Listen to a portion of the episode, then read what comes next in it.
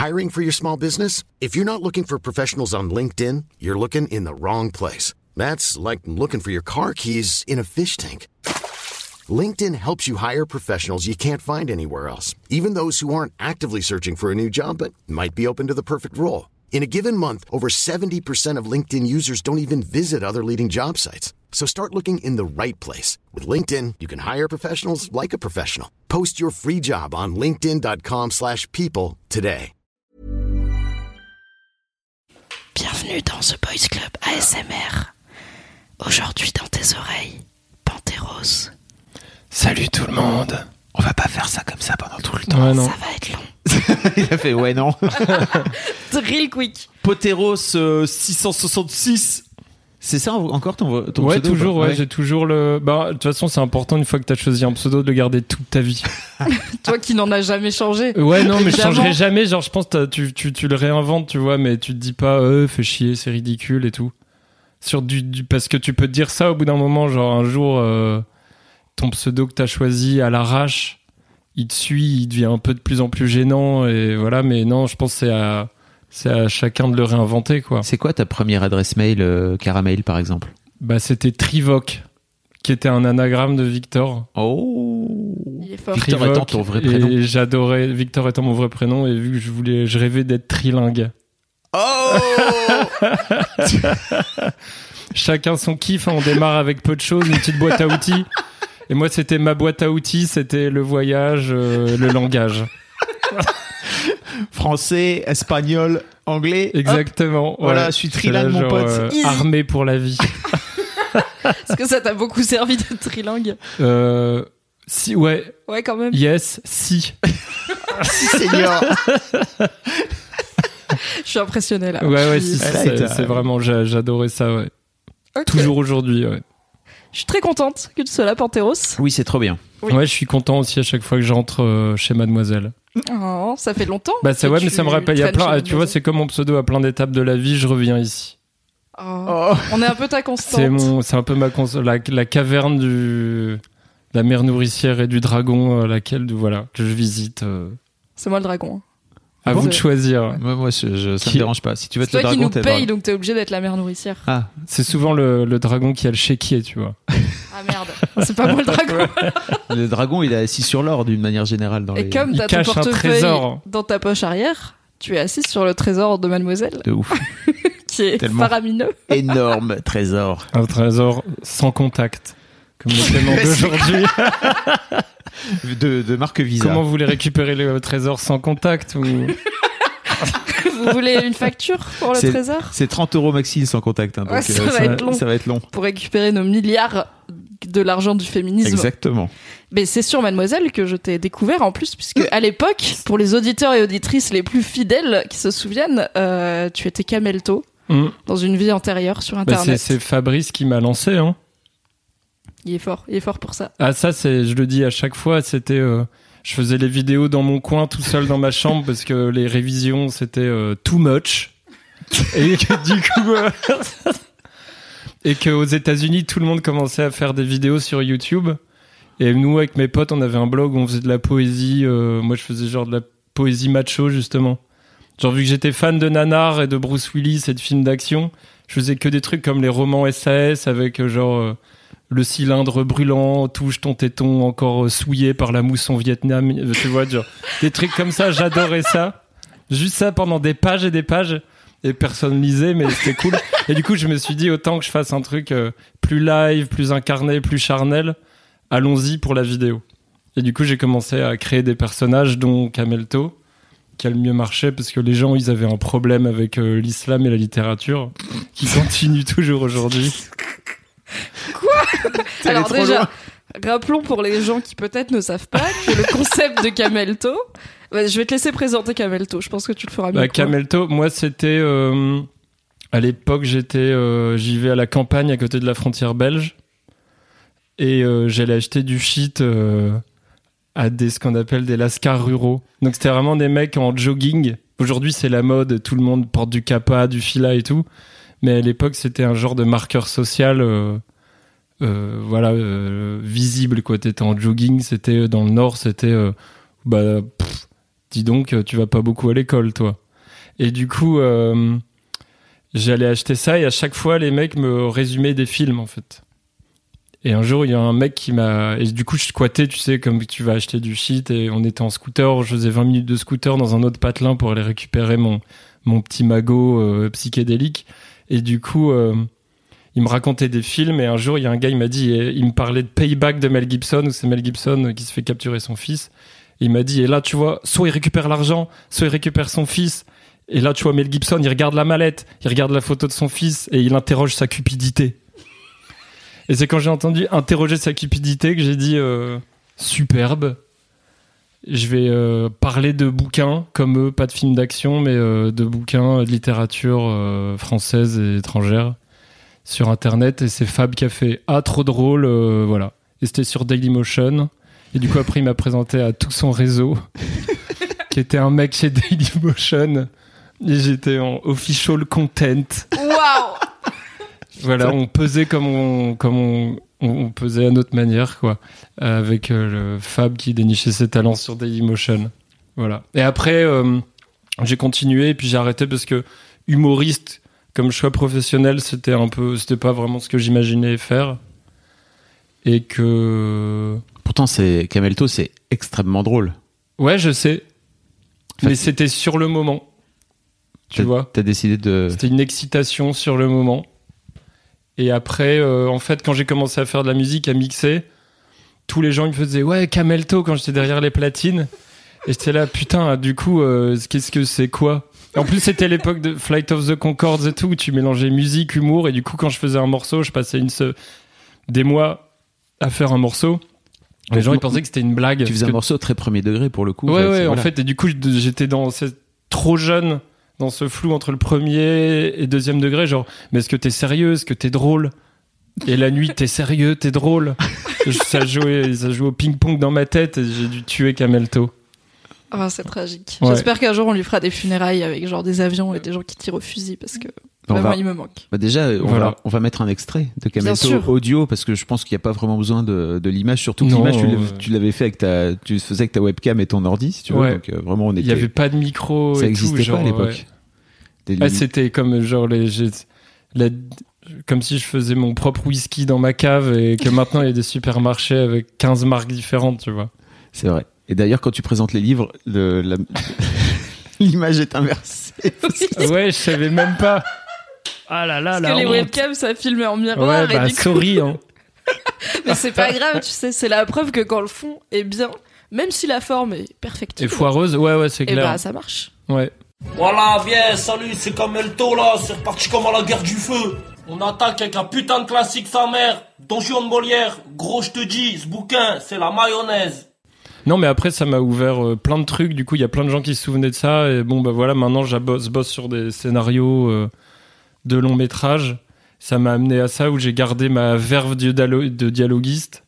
Sauf qu'après, t'apprends à voilà, construire un récit, raconter une histoire et, et tu sors de la vidéo YouTube. Ça, ça me faisait, ça me plaisait pas trop. Je voulais faire un truc plus artistique. Et c'est dur de faire de l'art sur YouTube, je trouve. Pourquoi tu dis ça? Bah parce que soit tu fais des vidéos YouTube et tu fais des millions de views et tu parles du quotidien, mais c'est pas de l'art. C'est tu partages de l'expérience. Et soit tu fais de l'art et tu fais des vidéos étranges avec trois vues. Après, je sais pas, j'ai Peut-être un l'impression juste milieu. Bah je je Non, connais pas plus, ce juste de- milieu. de side YouTube, les trucs chelous, les YouTube poop, euh, les machins hyper absurdes et tout, ça fait plein de vues. Moi, j'ai Ouais, jamais compris, mais Ouais, c'est mais c'est rendu, c'est ça a été tourné en forme d'art euh, internet. J'adore l'art, le digital art, euh, etc. C'était ma galerie à moi, quoi. Mm. Mais du coup, ça ça devient de l'art que parce que tu le considères comme une œuvre d'art, que ça peut être de l'art. Tu comprends Ouais, bah c'est. Euh, Eh, j'ai fait ES. il est fort. Avant de partir dans Voilà. un débat sur qu'est-ce que l'art, Ouais. j'aimerais qu'on débatte du sujet qui nous réunit ici aujourd'hui, qui est ça veut dire quoi pour toi être un homme? Euh, bah déjà, je m'étais jamais vraiment posé la question, vu que moi j'ai toujours été 100% homme et euh, ressenti comme homme. Donc j'ai jamais eu de pulsion de euh, de devenir, euh, enfin je sais pas, de me sentir femme ou euh, d'essayer d'exprimer une féminité. En tout cas, intérieurement, je me pose plein de questions, comme est-ce que je suis drôle, est-ce que je suis sérieux? Est-ce que c'est de l'art ou pas? Ouais, est-ce que c'est de la- ces trucs-là? Ouais, ça me hante. Mais le truc de féminin, masculin, euh, pas vraiment. J'ai toujours été. En fait, alors déjà, euh, pour faire une petite chronologie, euh, j'ai toujours porté des vêtements bizarres. Et des vêtements de femme d'ailleurs, justement. Même quand t'étais euh, ado et tout? Alors, ado, euh, non. C'est un concept qui est venu plus tard. Mm. où je trouvais que les vêtements de mec étaient vraiment trop relous. C'était, euh, je voyais, enfin, t'allais dans les magasins, tu t'avais un jean, deux pulls, et chez les filles, t'avais plein de trucs colorés partout, euh, et moi, je, du coup, j'étais là, genre, euh, euh, les filles, fi- bi- bizarrement, ont beaucoup plus de manières de s'exprimer qu'un homme. Même si on, c'est pas le cas, ou alors je sais pas où ça subit. Ah, en termes de diversité, on a vachement plus le choix, ça Ouais. c'est sûr. Et puis, bah maintenant on peut mettre des pantalons, donc ça c'est cool. Mais vous pouvez pas encore trop mettre des jupes. Mettre des jupes, mais ouais, mais moi, j'ai, franchement, je me suis, je, j'ai même les jupes, je suis chaud. En fait, j'ai un genre de kilt que j'ai acheté un peu ro- gréco-romain. et, euh, et il est dans mon placard, et je sais que tout ce qui va dans mon placard, je l'assume pas trop, et un jour, je le sors, et après, je l'inclus à ma garde-robe, et ça va. Mais après, ça. Donc, je sais que j'ai porté plein de. Genre, j'ai eu mon époque euh, slim de meuf, HM, divided. On a d'ailleurs, euh. C'était l'époque où t'es en- ton street style, non C'est ça? T'as un Ah, bah slim- ouais, ouais, j'ai un slim, street euh, style. Bah voilà, slim de un femme. slim de fou, quoi. Slim de MILF. Ouais. Ils étaient trop bien. Demi. ouais, si. Parce qu'ils étaient un peu dans des matières, euh, tu vois, parce que sinon, euh, ils, ils étaient un peu larges, vu que, tu vois, j'ai pas un... J'ai un, un corps rustique, tu vois, je suis plus un poney qu'un japonais tout fin. Je suis plus un poney qu'un japonais. Donc j'ai dû porter des... Oui, le slim, mais qui, qui convient à un, un corps rustique euh, d'homme du Nord. Donc j'ai eu ça, Ouais. où je pensais que c'était totalement mais mais après c'était pas du tout un truc genre euh, expression de féminité hein. c'était juste que il y avait des fringues plus marrants euh, pff, tant que ça rentre dans les deux jambes ou le corps euh, Mais c'est une forme d'originalité parce que Ouais. t'expliques dans le street style justement que les gens ils te regardent, ils te regardent chelou et que ah oui t'es je là, pense que c'est une démarche euh, justement sur l'étude de genre et tout mais en plus je sais pas après moi j'ai fait des deux ans d'études en Angleterre et j'avais euh, plein d'amis qui faisaient des gender studies où en fait là-bas c'est une vraie discipline universitaire avec des gens qui réfléchissent là-dessus et c'est un sujet de recherche tandis qu'en France ça reste genre un problème Oh, il y a quand même des. Moi, j'avais des cours d'études du genre à la fac. Il y a quand même des cursus euh, qui Un sont cursus moins, euh, 100% ça? Ouais, il y en a. Mais c'est en fait c'est inclus dans des trucs type Oublie sociaux, pas qu'il a- des machins comme ça. T'as quel âge toi maintenant 32 Tu Ah ouais. c'est On à- a 5 ans d'écart. À 5-6 ans d'écart, Ouais. à mon avis, ça joue. Il y avait peut-être Moi, j'avais euh, jamais rencontré, j'ai- tout le monde disait, je me souviens quand toute ma promo française, on s'est retrouvé en Angleterre, tout le monde était là, mais c'est quoi un gender studies? Et avec ça avait, cette voix-là. Avec et cette t'avais voix les Anglais mec. qui faisaient, ah, it's about gender, you know, like, if you feel like a girl or a man. Et tout le monde était, je comprends pas.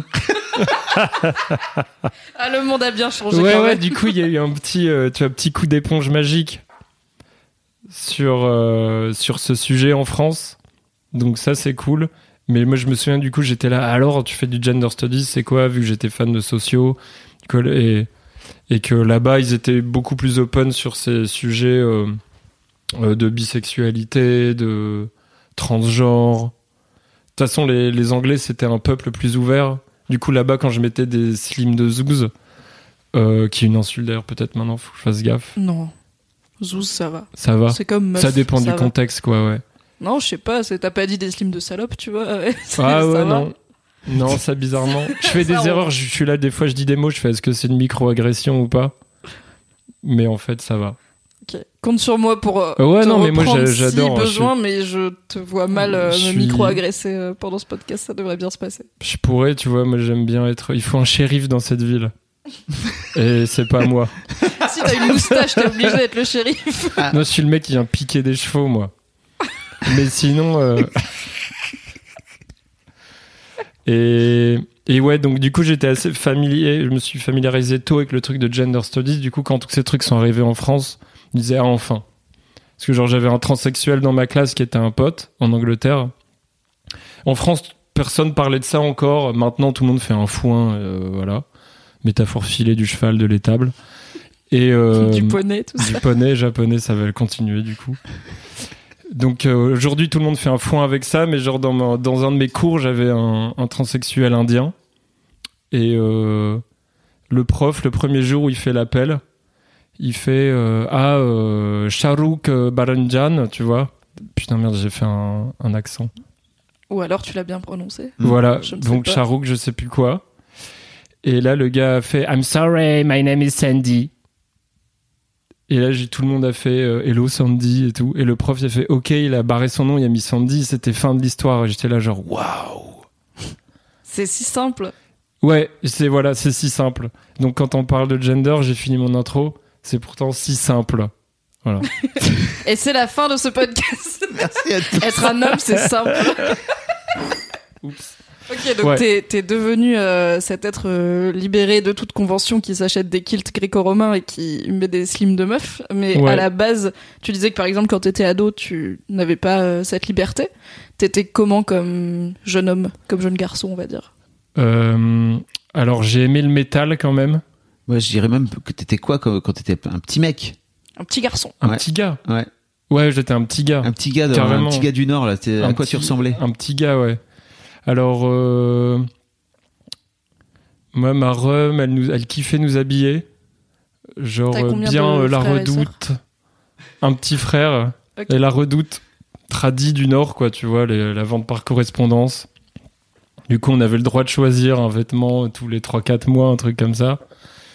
Et je sais que moi, j'aimais bien porter des salopettes, des jeans euh, bleus, quoi, le jean brut, un petit pull over euh, basique, shoes bateau. Elle voulait pas trop qu'on ait des baskets, que ça s'usait trop vite. Et il y en a qui avaient des baskets euh, inspirées des dessins animés japonais. Et moi, elle disait non, c'est des chaussures en cuir.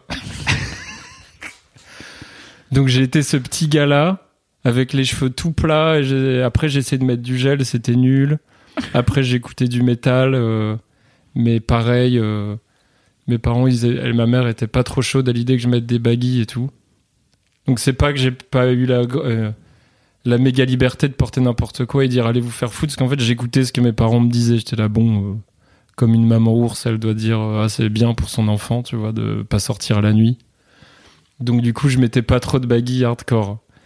Mais du coup, après, j'ai eu euh, l'affirmation à l'ad- à l'adolescence, c'était plus genre. euh, J'écoutais du métal, donc dans ma chambre, j'avais des posters avec, avec des mecs euh, avec des boucles tressées, des lentilles noires, des piercings partout, euh, torse-poil, euh, avec des épingles dans les tétons, quoi.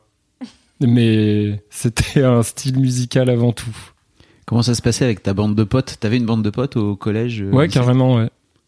Ça se passait. Bah, j'étais, moi, j'étais très cum en plus, quoi. Ju- Genre, je- j'osais pas trop parler aux meufs, j'ai l'impression que je me ridiculisais à chaque fois. T'étais introverti, un peu, un peu timide. Bah, alors, pas introverti. J'étais ce mec qui, quand il fait une blague en cours, les profs se marrent.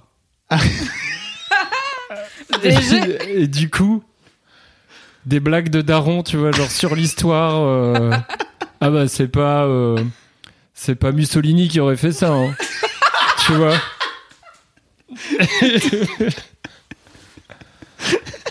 Donc pas introverti en effet. ou je- Pas bah, si, de temps en temps, je balançais, tu vois, un peu genre euh, Yang Baffy, tu vois. Quoi? Bah, euh, Yang Laurent Baffy qui balance des blagues en plateau de temps en temps quand, quand il en a une. Mais personne riait, limite, sauf genre le prof ou. J'avais même pas de pote nerd, il s'en foutait. Ouais, mais sinon, non, pas introverti. Euh, si, par contre, dès qu'il fallait parler de nana ou parler des choses, genre euh, avouer ses sentiments, dire je t'aime, machin, c'était infernal, quoi. J'ai vraiment pas pu euh, réussir. Jamais. Ah non, c'est venu après les études en fait. Quand je suis arrivé Ah ouais. en Angleterre où j'ai compris genre vas-y mec, euh, prends ton mojo en main et tout. Et ils étaient comment tes potes Ta bande de petits mecs? Bah on écoutait Pink Floyd, Slipknot, on écoutait des ouinges et on fumait des ouinges. Mais vous parliez des fois non, jamais de trucs de de meufs et tout, Jamais de. Moi, je sais de pas, ouais. de sentiments sentiments. Ah non, pas du tout. Ouais. D'ailleurs j'en- parle souvent, c'est un sujet que j'explore maintenant en me disant ah en fait euh, ce truc là c'était pas normal et maintenant euh, euh, tout est sur le thème du Show Me Love comme cette super chanson de Robin S. Tu l'as pas, pas. Non. Je l'ai, Te- moi. te- te- te- te- te- You got to show me love. Tu vois pas? Je suis très très inculte. Tu te dis, ah, c'est juste une espèce de chanson mainstream pourrie, alors qu'en fait, toutes les choses simples de genre dire, euh, ah, euh, je suis triste, je suis stressé, je t'aime et tout, j'ai vachement eu grave de mal à les, acc- à les dire, quoi. Ouais, c'est mon mood du moment.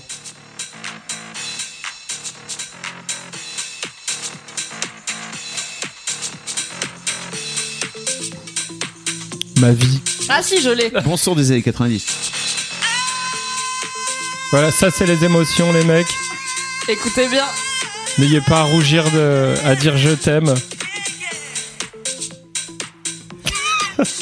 J'adore ce moment. Ouais, ça me rappelle mes 15 Voilà, ans. je hein. suis dans- du coup j'étais là.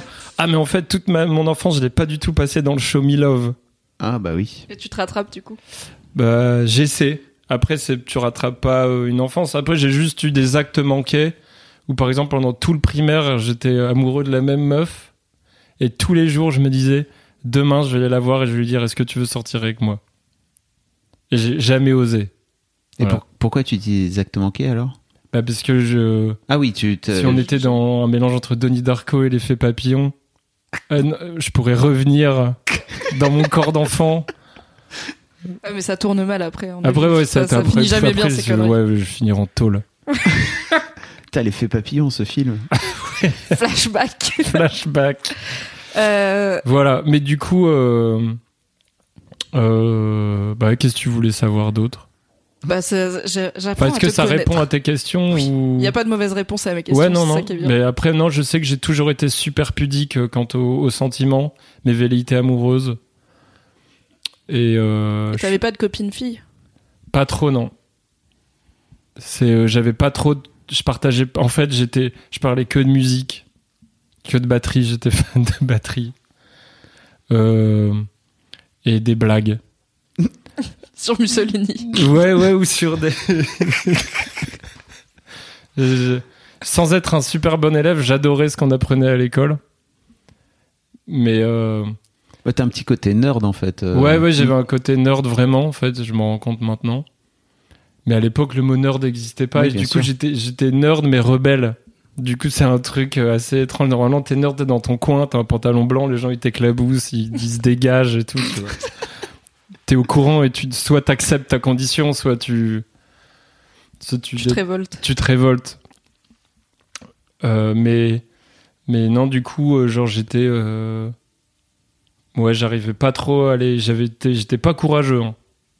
Niveau des. Non, mais euh, par niveau des relations amoureuses. hein. En tant que mec, tous mes potes, ils se tapaient des meufs. J'étais, mais comment ils font euh, C'est qu'ils envoient des textos.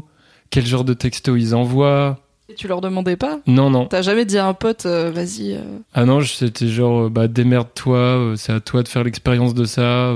personne n'en parle, personne m'en parlait. C'était je- genre, ouais, l'omerta, la. Corse des sentiments. C'était genre tout le monde avait eu le mémo de comment pécho et toi tu l'avais pas eu et du coup personne avec le filet quoi. Euh, ouais. Alors je sais pas si ça vient d'une espèce de compétition, jalousie. Et du coup, toutes les meufs que je disais, putain, elle est pas mal, euh, elle est drôle et tout. J'avais toujours un autre pote qui chopait la meuf avant moi, mais j'étais là genre, merde, encore raté. Il y a un peu aussi, une, une- je trouve, euh, une non-éducation culturelle forte dans le Nord.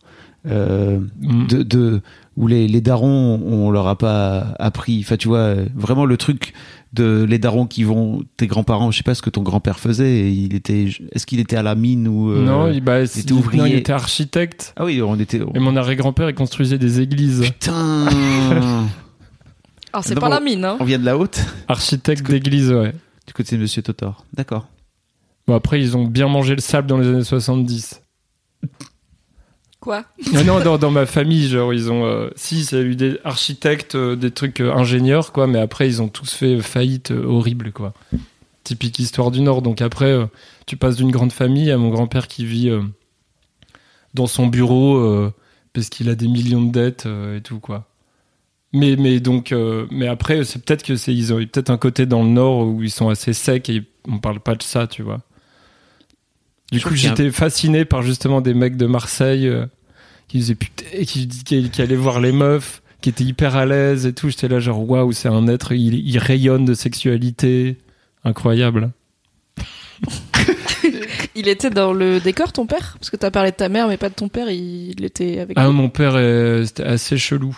Je les ai jamais vus s'embrasser, mes parents. Du coup, j'étais dans une no-love zone quand même, on va dire. Il y avait pas de show me love euh, Ah, pas dans toute tout. la mif, quoi. Non. Ok. Mais ils vivaient avec. Enfin, tes parents, ils étaient pas divorcés ni rien, ils vivaient avec. Alors, ils ont mais- attendu qu'on, que je- euh, j'avais un petit frère qui a 3 ans de moins que moi. Ils ont attendu que j'ai 18 ans pour divorcer. Ils ont attendu. Ouais. Ok. Ils ont attendu, ils ont, mais ils, ouais, ils dormaient pas ensemble trop, ils s'engueulaient tout le temps pour des histoires de thunes, machin. Donc, euh, on va dire que le, ouais, l'amour avait déserté le foyer euh, depuis longtemps. Il Et- est poète, putain. Quoi Non, Ah, il parle bien. Il est poète en toutes circonstances. Et c'est quoi tes- ta relation entre ton père et toi? Euh, que du débat.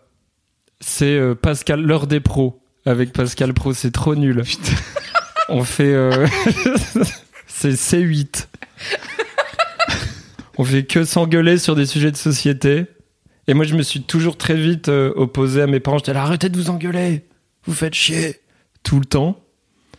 Du coup, j'ai eu une espèce de culture où, je montais au créneau entre mes parents qui s'engueulaient. Du coup, j'étais plus genre, quand les gens s'engueulent pas, c'est cool.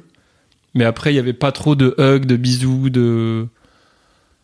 De si ma mère m'appelait mon chéri quand même et tout, quand même. Donc, non, euh, rien de grave, tu vois, mais c'était pas. euh, quand je voyais des gens qui avaient des, des familles euh, qui avaient l'air hyper fonctionnelles, je me disais, la mienne, rien de grave, mais elle est quand même dysfonctionnelle. Où ils avaient. euh, je sais pas, un double garage, une maison de vacances, un labrador. Surtout que dans le Nord, t'as ce modèle-là, tu vois, du bourgeois du Nord, euh, où en apparence tout va bien.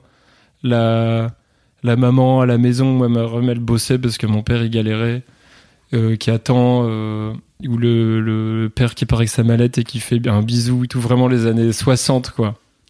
Il y avait ça qui vivait encore, j'étais là genre, waouh, ça doit être trop bien dans une, dans une famille comme ça. et en fait, non, pas du tout. hein. Mais voilà. Et ton frère, il en disait quoi? Mon frère, lui, disait rien. Ok. Ouais, lui, j'ai pas, on n'a pas trop débriefé de ça, c'était juste, ouais, relou les parents. Et c'est tout. Mais moi, je m'im- je m'impliquais tout le temps, et lui, pas trop. Voilà. C'est quoi votre relation? C'est quoi ta place de grand frère par rapport à ton petit frère? Euh, bah, au début, elle est- la relation, elle est devenue chelou vers euh, le lycée et l'adolescence. Où en fait, on kiffait pas trop les mêmes trucs du tout. Tu sais, quand t'es enfant, tu joues, on fait des cabanes, euh, tu, tu prends des bâtons, tu les enfonces dans des merdes de chiens, tu te marres et tout. Donc ça, ce côté-là, nickel. Du- Tout ce qui est enfant. du roller, du skate, euh, faire chier un scarabée, voilà. et, euh, et après, vers l'adolescence, moi j'étais plus dans le délire, de toute façon, genre faux rebelle, tu vois, où j'écoutais que des groupes des années 70 ou du métal. du, du coup, tous les gens, euh, genre les beaux gosses du lycée, j'étais là, genre, euh, trop nul. C'est des moutons. C'est avec de, leur polo Ralph Lauren, ils ressemblent tous à Leonardo DiCaprio. Moi j'avais déjà plein de poils, un gros cul. Rustique, quoi. Comme Rustique, le japonais, le poney euh, versus le japonais. De quelques nano-traumatismes comme ça, genre je me souviens qu'il y avait eu le livre, euh, le FHM, Oh, un FHM qui était sur, ça existe encore ou pas hmm, je pense pas. For Him Magazine. C'était le magazine, l'un des tout premiers magazines masculins, je pense, d'ailleurs, FHM à l'époque. Ouais. Mm. C'est arrivé avec euh, la folie Leonardo DiCaprio et tout. Il y avait tout le temps des meufs bonnes en couverture. Euh, ouais. Mais c'était assez série, genre Buffy et tout, je pense. C'était pas non plus. euh, Enfin, c'était assez jeune. Les jeunes euh, voulaient regarder euh, ce qu'il y avait dedans, quoi. Et c'était. Eh bien, euh, les poils, c'est horrible. Et pile quand j'ai lu l'article, j'avais le corps couvert de poils. Voilà. Et du coup, est-ce que t'as commencé à complexer sur tes poils? Ou est-ce que t'as dit euh, c'est un truc de mouton, je m'en fous? Alors, euh, les deux, j'étais partagé entre les deux. Et au, fi- au final, après, ça m'a complexé, du coup, ça m'empêchait encore plus de faire des moves avec les meufs. Et après, je me suis rendu compte que tout le monde s'en foutait, qu'on vivait dans un monde merveilleux où, où chaque clé trouve sa serrure. Mais sinon, avant, j'étais pas sûr de ça. Quand est-ce que t'as découvert que chaque clé trouve ça En fait, comment tu passes de toi qui parles pas de sentiments et qui ose pas parler à une meuf à toi maintenant qui a l'air quand même vachement épanoui et à l'aise avec euh, toi-même et qui disrupte plein de trucs. euh. C'est l'Angleterre. Ouais, il y a Non. vachement eu euh, l'Angleterre, réussir, euh, faire les études que je voulais faire, et seul tout. On va dire. Enfin, le fait que j'ai réussi à avoir, euh, faire les études, faire de la musique, euh, seul tout, genre en connaissant personne, euh, genre juste vraiment avec euh, un, un- ordinateur Acer, des tutos, plein de temps passé, et une bibliothèque. Et du coup, une fois que je me suis dit ça, j'ai vraiment pété un coup. Je me suis dit, bon, bah vas-y, maintenant. Maintenant, ça va, euh, zut. Zut alors. Comment ça s'est passé du coup ta première meuf? Est-ce que tu t'es fait draguer ou est-ce que t'as été draguer une meuf? La toute première, genre, euh, smack et tout d'enfant. Ce que tu veux. Ça dépend ce que tu mets derrière ta première meuf. Alors, moi, j'avais une stratégie qui était hyper nulle, que j'avais appelée tout seul dans ma tête la stratégie du renard. J'ai l'impression qu'on est dans Naruto, putain. Ouais, ouais, ouais. La stratégie du renard où euh, je me disais, ah, il faut que. Vu, que j'avais une facilité à faire des blagues, j'ai là, bah, genre, je fais rire la meuf, comme ça t'entendais, euh, meuf qui rit à moitié dans son lit. Sauf que moi, je suis resté bloqué à 50% euh, hyper longtemps. Et, euh, et à chaque fois, genre, dès qu'il fallait, genre, j'étais pas à l'aise pour danser et tout, tu vois, genre, être hyper caliente, toucher les nanas, être genre tactile, euh, même après en boîte de nuit et tout. euh, comme ça, j'étais, j'étais trop pas à l'aise. Genre, je voulais avoir euh, une grande discussion romantique avec la meuf et faire mon move euh, après avoir fait quelques vers, vraiment. Je pense c'était ça ma vision de la séduction. Et euh, donc, du coup, la première, et bah, en fait, c'était génial. La première, euh, c'est une anglaise qui m'a sauté dessus euh, en fin de soirée. Voilà. Et T'étais content? Ah, c'est euh, incroyable. Le feu d'artifice à 19h à Euro Disney. Est-ce que ça t'a débloqué? Ouais, le fait j'étais là, ah putain, euh, en fait, c'est aussi simple que ça, et voilà. Je m'étais fait une montagne euh, d'un truc simple. hein. C'est ça que tu réalises aussi. Comme ce que j'avais dit précédemment dans l'intro. Ah, tout est simple. Tout est simple et nous vivons dans un monde merveilleux. Ouais. ok, du coup, il y a l'Angleterre qui t'a décoincé. Ouais, parce que si l'Angleterre aussi, c'était. euh, bah, c'est après, c'est- aussi les études supérieures, tu vois. Après, j'ai fait maternelle, collège, lycée dans le même truc. Ça te Euh, sort un peu de ton univers, quoi. bah ça ouais. Mm. C'est pour franchement les études supérieures euh, pour plein de gens, c'est là où tu te décoinces quand même. C'est- Enfin, c'est vraiment fait pour. En plus, il y avait le moi j'avais galéré un an de prépa avant d'arriver là-bas où je suis pas sorti pendant un an. J'ai fait que lire des bouquins, du coup j'étais euh, j'étais chaud quoi. Chaud pour la vie. Chaud. La. Et puis, euh, et puis j'étais euh, fan de, bah, de l'anglais, vu que j'adorais les langues étrangères. du coup, j'étais love de, de tout, quoi, là-bas. Donc, je pense que j'étais dans un. Tu vois, une attitude euh, love. Et, quand t'es comme ça, tu.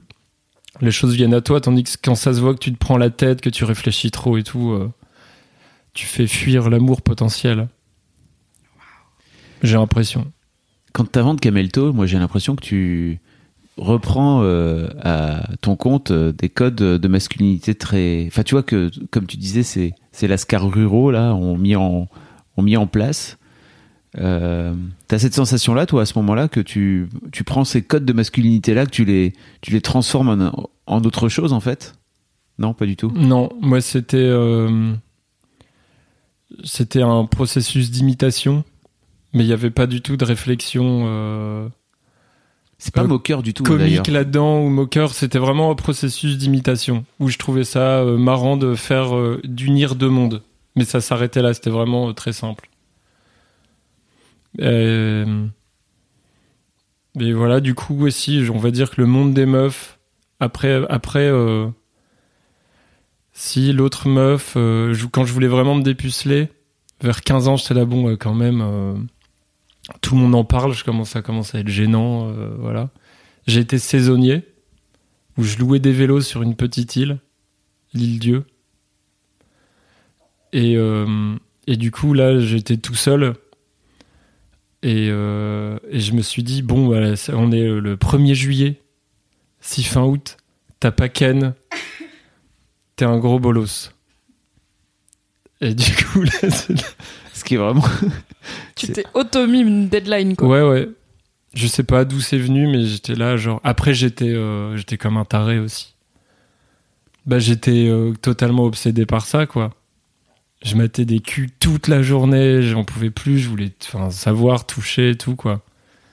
Et du coup, t'as pécho. C'est pour ça que je dis, je suis genre 100% comme là-dessus. J'ai jamais voulu euh, étreindre un homme et tout, tu vois, et l'embrasser encore. Je trouve ça normal, mais je me suis posé la question, même à ces moments-là, vu que j'étais là, genre putain, tous mes potes, ils arrivent à pécho des meufs, et moi, elles j'arrive pas à conclure, quoi. Du coup, peut-être que. Parce que je suis pas fait pour ça aussi, quoi. Mais j'avais pas l'attirance physique, par contre, pour les mecs. Et euh, ouais, j'ai réussi. Comment t'as fait? Comme d'hab, c'était un accident. J'ai glissé. C'est dingue, là. C'est ouais, c'est c'est vraiment que accidentel euh, la vie amoureuse au début, quoi. Euh, alors comment j'ai fait? Bah, c'est assez drôle. J'ai une manière de raconter cette anecdote qui est un peu Hercule et les, les douze travaux d'Hercule, quoi. Ok. C'est-à-dire vu que j'étais saisonnier, j'étais là pendant deux mois. Et sur l'île, t'as toutes sortes de touristes. Donc t'as les, t'as genre euh, les touristes Jebourg de Paris. Donc c'est plus des nanas un peu genre Domiti, euh, Cato avec le pull sur les épaules, Sertet Cyrillus, euh, qui vont un peu s'encanailler euh, en piquant une bouteille de rosé, une euh, Philippe Maurice à leur daronne et aller faire des feux sur la plage. J'en connaissais. Après, t'avais plus les touristes qui jouaient du djembé et, et qui étaient en sarouel. Et t'avais la troisième catégorie qui était euh, les autres saisonnières.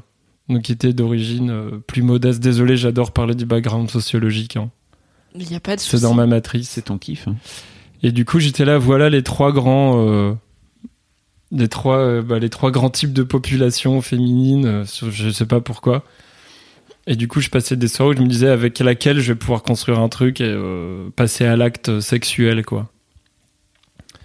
Et en fait, euh, ça a été que des petits trucs à droite à gauche. Et il y avait une nana qui était euh, caissière et à l'époque, maintenant, c'est cool les Air Max et tout. Mais elle était vraiment en Air Max avec des fûts en lycra, genre hyper euh, look auto-tamponneuse, euh, vachement. Elle parlait que de son taf de caissière. Genre, ah, aujourd'hui, euh, on a eu une embrouille au rayon bonbons et tout, tout le temps. Du coup, je l'écoutais parler des heures de ça et j'étais là, waouh. Moi, je voulais juste parler de musique et tout, comme d'hab. Et mais du coup, on s'embrassait. Du coup, quand on s'embrassait, c'était cool. Tu vois, ce genre de truc où t'as deux ados qui ont rien à voir, mais du coup, ils se galochent quand même. Et entre temps, ils essaient de remplir avec ce qu'ils connaissent et s'intéressent pas du tout l'autre. Donc moi, je parlais de batteur de jazz, alors qu'elle me parlait d'embrouille sur euh, un pack de crocs qui passe mal à la caisse et t'as 20 centimes de différence. Tu dois aller voir ton supérieur et tout. Et euh, du coup, au final, c'est ça. Du coup, on a cassé parce qu'on s'intéressait pas.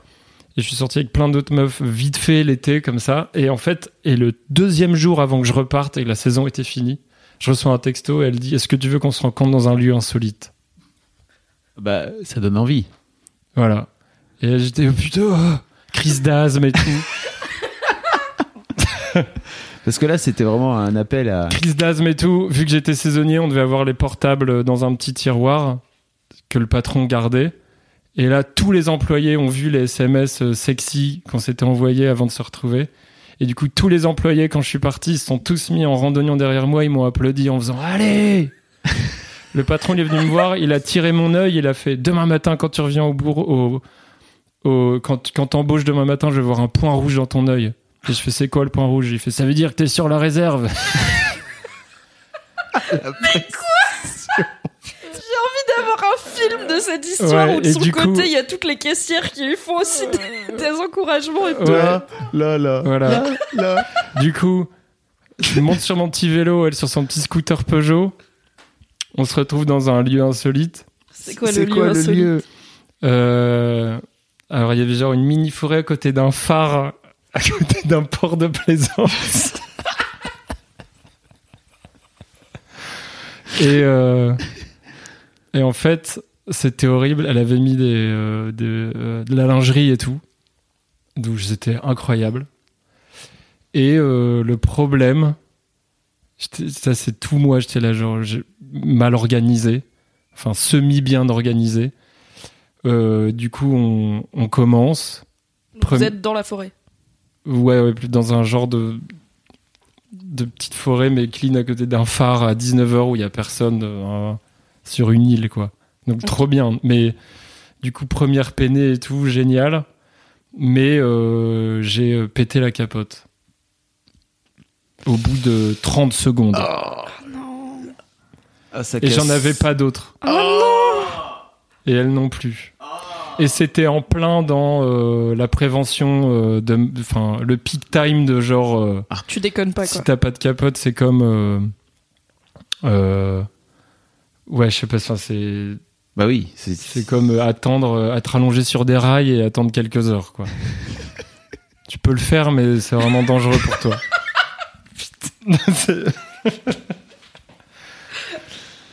Et du coup, vous vous arrêtez là? Et elle s'est barrée en scooter. Le dernier souvenir que j'ai, c'est un petit nuage de gravier et, et le soleil couchant. Est-ce que c'était sa première fois, elle aussi? Non, je sais? crois pas. Ok. Non, non, parce qu'elle avait sorti de la lingerie, du coup, je pense que j'avais dû faire aïe aïe aïe. lingerie et tout. Et elle a dû me regarder droit dans les yeux et faire t'inquiète. Un truc comme ça. Je pense que c'était un C'est dialogue si de. romantique, avec Ouais. le soleil couchant sur le phare et tout. Ouais. T'inquiète. J'aime tellement cette meuf. J'ai envie de la rencontrer, putain. Je l'ai pas retrouvé sur Facebook. Si jamais, chère personne, chère, chère jeune femme, tu écoutes cet épisode et que tu te rappelles de Victor, qui louait des vélos à Victor, l'île 15 ans. Ouais. Victor, 15 ans, le lieu insolite. Envoie-moi un mail à theboysclub at mademoiselle.com. On fera suivre. On fera Putain. suivre à Victor. Mm. Ce serait bien. Mais c'est vrai que Et- Mimi, elle dit euh, j'aimerais en voir un film, mais j'aimerais vraiment en voir un film. Ça ferait Ouais. trop un bon film. J'ai commencé, ouais, faut que je l'écrive ce truc, un genre de Scott Pilgrim très français entre les. Les meufs, tu vois, qui en Sarwell, vu que j'avais pas de dread, j'étais beaucoup moins cool que les gars qui avaient des dreads et tout. Et moi, je j'essaie de chercher ma place, tu vois. J'étais là, genre, auprès de quel type de population euh, euh, je suis cool dans un groupe la nuit et tout, euh, tu vois. Putain, ouais. Ouais. Et après, et après cette première expérience euh, ratée, ça a été euh, deux ans, bah trois ans de de, de disette Jusqu'à l'Angleterre. jusqu'à l'Angleterre. Voilà. Est-ce qu'en rentrant, t'as dit à tes potes que t'avais couché? J'ai mytho. J'ai dit oui, j'ai couché, mais voilà, là, là, j'ai tout arrosé sur sa tronche, tout. et tout le monde a dit ouais, bah moi aussi, hein, ça va et tout quoi. Donc en fait, C'était tous mythos. oui, Tous mytho, ça ouais, se ouais. trouve, genre, aucun d'entre vous Ouais, n'avait. C'est sûr. Et en fait, ce truc tous mytho, il dure tout le temps après, toute la vie. Est-ce qu'aucun homme n'a de vie sexuelle? On va mentir. Non, juste on. Vous, vous Ah ouais, non, un petit peu non, la après, réalité. après c'est ça, tu vois, vous me regardez avec vos grands yeux, genre, ah là là, euh, t'as pas trop parlé de tes sentiments jeunes et tout, mais de toute façon, je sais que c'est la cata pour tout le monde. Donc, euh, voilà, c'est pour ça que je, je veux bien en parler aussi, c'est que les seuls gens qui font genre, ouais, c'était trop bien, j'étais à l'aise, je pense que c'est du mytho aussi. Ou alors, ils ont d'autres types de problèmes aujourd'hui, tu vois. Mais, mais, Ouais, c'est souvent ça. C'est les, les populaires du lycée qui finissent. Hiring for your small business? If you're not looking for professionals on LinkedIn, you're looking in the wrong place. That's like looking for your car keys in a fish tank. LinkedIn helps you hire professionals you can't find anywhere else, even those who aren't actively searching for a new job but might be open to the perfect role. In a given month, over 70% of LinkedIn users don't even visit other leading job sites. So start looking in the right place. With LinkedIn, you can hire professionals like a professional. Post your free job on linkedin.com/people slash people today. Par, euh, et bah, par avoir des, peut-être. des- des soucis dans la vie après, quoi. Souvenons-nous du yin et du yang. Et de l'équilibre en toute chose. de l'équilibre. Et du coup, moi, vu que je sais que j'ai eu des problématiques que j'ai dû surmonter euh, après l'adolescence, je suis plus à l'aise d'en parler et tout, tu vois, et d'affronter les trucs et euh, pas forcément aller en thérapie comme font les Américains, tu vois. Il y a des gens très bien qui vont en thérapie. Non, je sais, mais ils, font- ils font de la thérapie pour tout. Alors que des fois, tu peux juste prendre en main des trucs aussi, toi, tu vois, en te disant, moi, je vais faire tels efforts, vu que je sais que peut-être je dis pas assez aux gens que je les aime, ou je sais pas quoi. Bah, t'es pas obligé d'aller voir un psychologue pour te rendre compte de ça, tu le sais. Il y a un petit divan en- chacun de nous. Mais ça nécessite que- un vrai travail d'introspection, c'est compliqué à faire. Ouais. Et, ça va d'ailleurs à l'encontre de, de, de toute la masculinité euh, toxique, là, comme on l'appelle, Mm. qui est juste euh, pas d'émotion, faut tout bloquer, faut faire en sorte que ça monte Ouais, jamais. ouais. Ça, enfin, tu te reconnectes pas avec tes émotions. Ah, quoi. ça, c'est horrible. Franchement, enfin, ceux qui osent pas, euh, genre, parler de leurs émotions et tout, franchement, je les plains. Mais toi, t'as réussi à avoir ce déclic-là. T'étais a priori pas, c'était pas gagné pour toi, tu vois. de non, mais du coup, à- ça m'a fait, ça m'a fait chier parce que je me suis dit, euh, j'ai passé. euh, Moi, après, du coup, je faisais plein de batteries.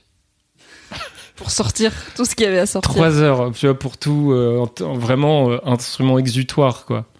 C'est très masculin d'ailleurs la batterie. Hein, comme euh, alors je dis, je dis pas qu'il y a- Ouais. il y, a des super batteuses, hein, mais il y a un truc très. Hey, je vais taper sur des trucs C'est clair. vite et Au lieu de fort. parler des choses, cogner.